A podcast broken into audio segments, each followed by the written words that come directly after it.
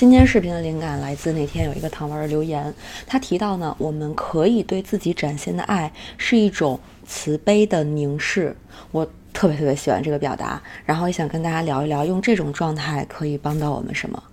大家好，我是憋着一些好消息，但不想提前剧透的店长毛瑞，一名心理学中锋十年流媒心理咨询师。这里是安慰剂心理小练讲心理学变成一种生活方式的地方。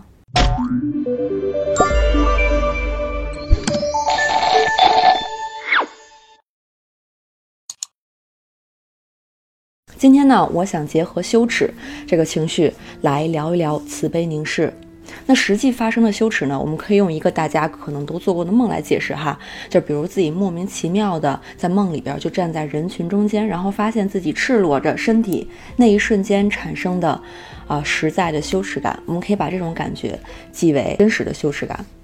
但是呢，现实生活当中，我们很多羞耻感其实是幻想中的羞耻感，不是真实存在的。比如说，你无心犯了一个错误，可能被老师或者领导批评了，那正常情况下，我们可能会不好意思，会有点愧疚，因为可能耽误了项目进度啊，或者是造成了一些损失。但是如果产生了羞耻感，那可能是幻想羞耻出现了，因为实际上你并没有出现像赤身裸体一样的情况，你只是犯了一个无心的错误。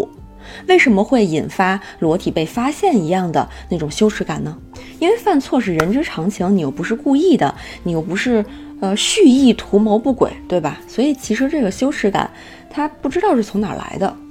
那这里边呢，我们就要首先来解释一下愧疚感和羞耻感的一个区别。那用英文来区分的话，愧疚是 guilty，而羞耻是 shame。Guilty 是我们真的做错了什么，对事情感到抱歉。但是呢，你不会因为 guilty 就攻击自己的人格和自我的存在。但是如果 shame 一旦出现，你会觉得自己的存在就是个错误。比如被老师或者领导批评的当下，你好像觉得需要赶紧消失，才能避免那种难以承受的不适感。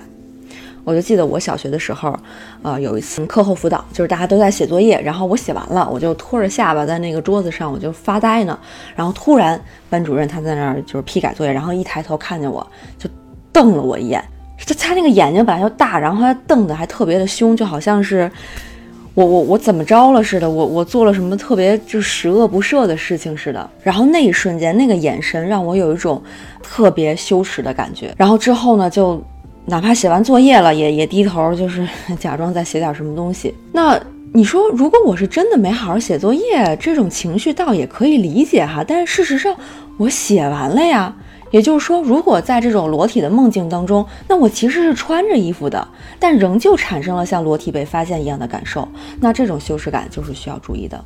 所以大家呢，可以在弹幕里发一下，就是自己有没有经历过类似的时刻，就是其实不至于到羞耻的地步，但的确产生了这种羞耻的感觉。那么这些时刻，就是我们需要用到慈悲凝视的时候。我们在羞耻感出现的时候呢，如果有一个第三视角在看着自己。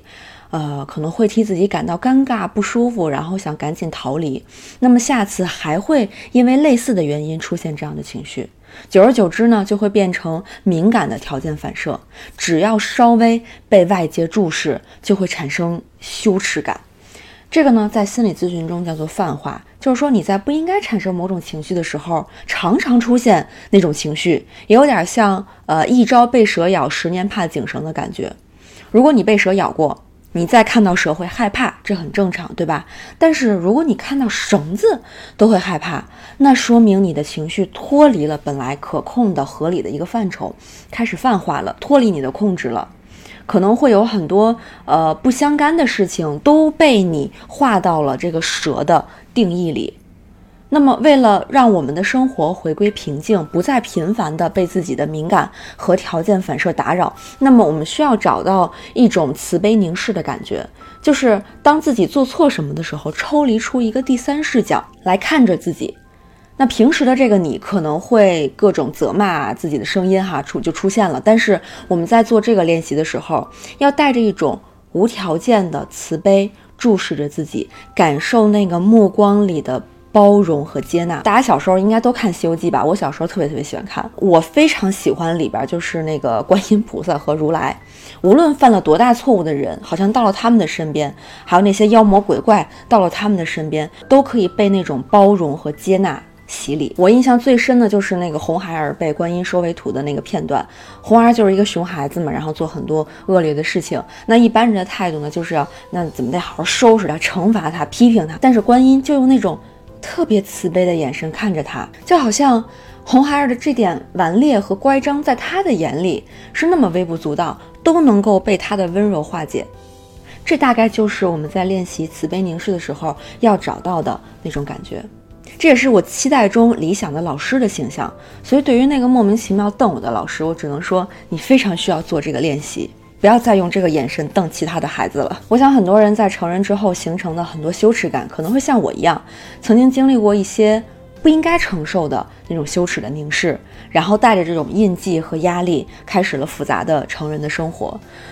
是时候和这个幻想、羞耻这种情绪做对抗了，因为它本来就不属于你。另外呢，关于羞耻这个话题，我之前专门给大家推过这本书，在读书的栏目里边，呃，做的一期。如果对于羞耻这种情绪，大家感觉还是想不是特别理解，想了解更多的话呢，可以找那期视频来看一看。好了，我们今天的视频就到这里。最后的今天弹幕就来发慈悲凝视吧，也感谢这位糖丸带来的灵感。文字版和音频版，欢迎关注光号“安慰你心理小店”后台回复“情绪调节”就可以收到了。最后，大家辛苦了，记得三连打卡，我们下期见，